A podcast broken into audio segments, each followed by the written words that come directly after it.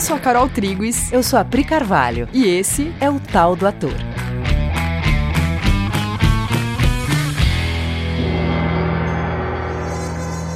Oi, galera! Oi, gente! Como vocês estão? Tudo beleza? Bom, hoje a gente vai falar de um tema para o qual a gente olha muito e que é um tema de muita lida pro ator. E que muitas vezes é uma lida muito solitária, quase que escondida, quase vergonhosa, né? A pessoa sente Sim. vergonha desse assunto e que não precisa ser assim, já que todo mundo se depara com isso em algum momento. Então vamos lá? É o seguinte, vê se não é assim. Todo mundo quer ser visto como bonito. Todo mundo quer ser admirado pelas suas qualidades, pela sua capacidade, pela sua inteligência. Então todo mundo tem essa lida em algum nível com a vaidade. E isso está diretamente ligado ao fato de você querer ser aceito. E esse é um assunto muito presente entre os atores, né? Eu e a Pri, a gente estudou teatro, a gente é atriz, e esse é um assunto que a gente sempre ouviu muito as pessoas falando e a gente lidando com ele, né, de alguma forma.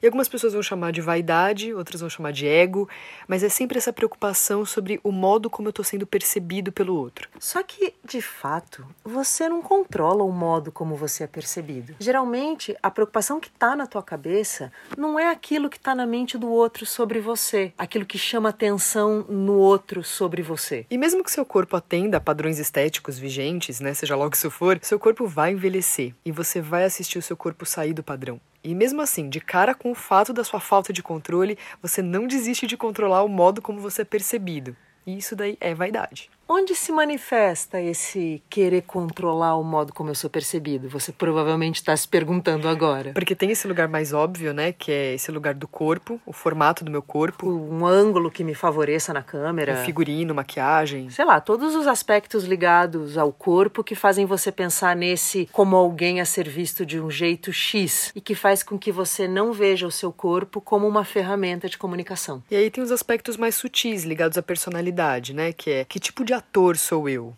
Em que círculo eu transito? Que temas me interessam? As bandeiras que eu defendo? É, se o foco está em si e não na comunicação, isso é vaidade. Coisas que você faz publicamente, coisas que você não faz publicamente, coisas que você fala, coisas que você esconde. Todo o controle que você tem sobre o seu comportamento, né? no final das contas, é você controlando o modo como você quer ser percebido. E se a sua segurança está nas formas do corpo, né, e as formas do seu corpo mudarem, você se desestabiliza. E elas mudam, porque coisas acontecem, o tempo passa, a pele muda, você machuca uma parte do seu corpo, ou o cabeleireiro corta o seu cabelo de um jeito que você não tinha pensado. O seu corpo envelhece, o cenário sociopolítico, cultural muda. Se a sua segurança estiver em qualquer um desses lugares, você se percebe vulnerável. Ou seja, o que a sua vaidade faz por você é te deixar vulnerável. O vaidoso é um inseguro. Querer ser bom, querer ser percebido como um bom ator, o resultado é que você vai ser um mau ator, porque você parou de fazer a personagem. E agora está fazendo você mesmo querendo ser bom fazendo a personagem. Por exemplo, quando o ator vai fazer fotos, né? O que é uma boa foto de um ator? É aquela foto que você olha e você vê que aquela pessoa tem algo para dizer, você tem interesse que aquela pessoa abra a boca e fale o que está na cabeça dela. Você vê profundidade ali, você vê que ali tem alguém interessado pelo contexto e tem coisas a dizer. O interesse dele pelo contexto desperta o seu interesse. No final das contas, um ator tem que ter o que dizer, porque o que é considerado bonito ao longo da história vai mudando. Os padrões de beleza vão mudando, mas vida, vida sempre foi atraente.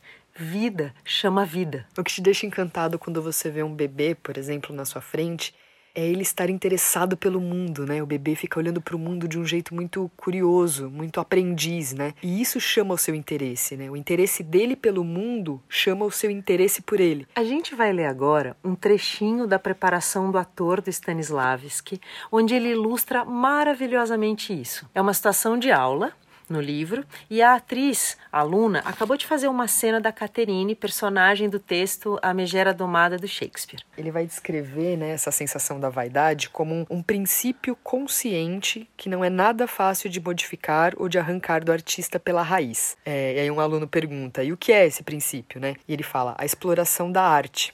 E o aluno pergunta, em que consiste isso? E ele fala naquilo que a Sônia fez, né? Que é essa, que é essa personagem que acabou de fazer a, a Caterine.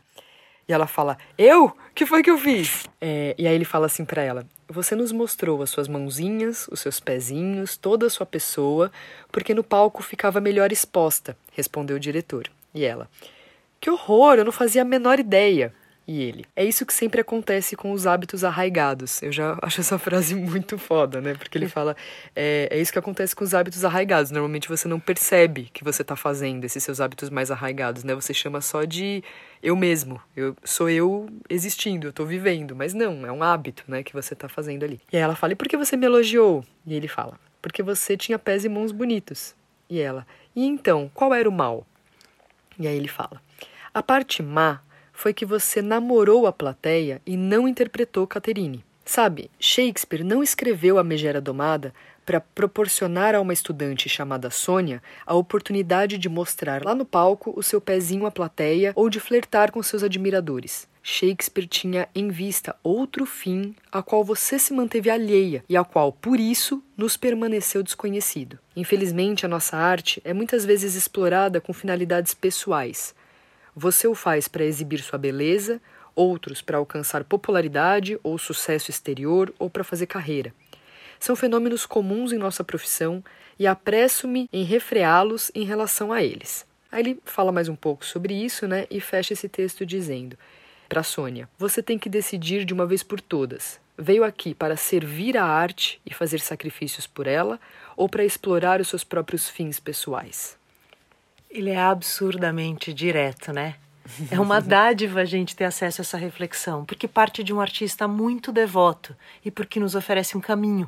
Né? E a função do ator é entregar uma mentalidade, é, dialogar com o contexto, apontando para soluções. Ele vai lá, ele vai pesquisar o contexto, olhar para mentalidades e ele vai olhar para o mundo, em que situação que o mundo está vivendo e por que, que falar disso agora para o mundo é útil. E eu vou me dispor a ser esse alguém útil que vai apontar para soluções, gerar soluções para as pessoas. A função do ator é foco no contexto tanto para espelhar esse contexto, para que as pessoas possam assistir como elas têm vivido e aí então começarem a se questionar e pedir por soluções, quanto para oferecer já as soluções se ele, ator, tiver dado esse passo. Mas definitivamente a função do ator não é se preocupar com o seu nariz. Isso é libertador, é muito mais confortável, né? É um lugar merecido do qual a gente pode e deve tomar posse o quanto antes. A gente se gosta muito mais nesse lugar.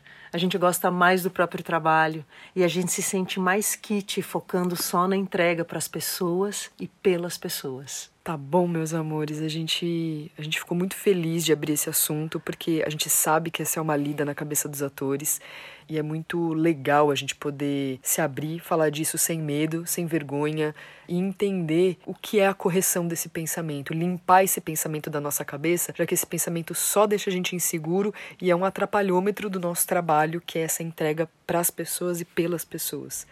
Beleza? Vambora? É isso, gente. Entreguem, façam suas entregas, continuem olhando para o mundo e vamos, embora. A gente merece. A gente merece fazer só isso. tá bom? Um beijo e até semana que vem.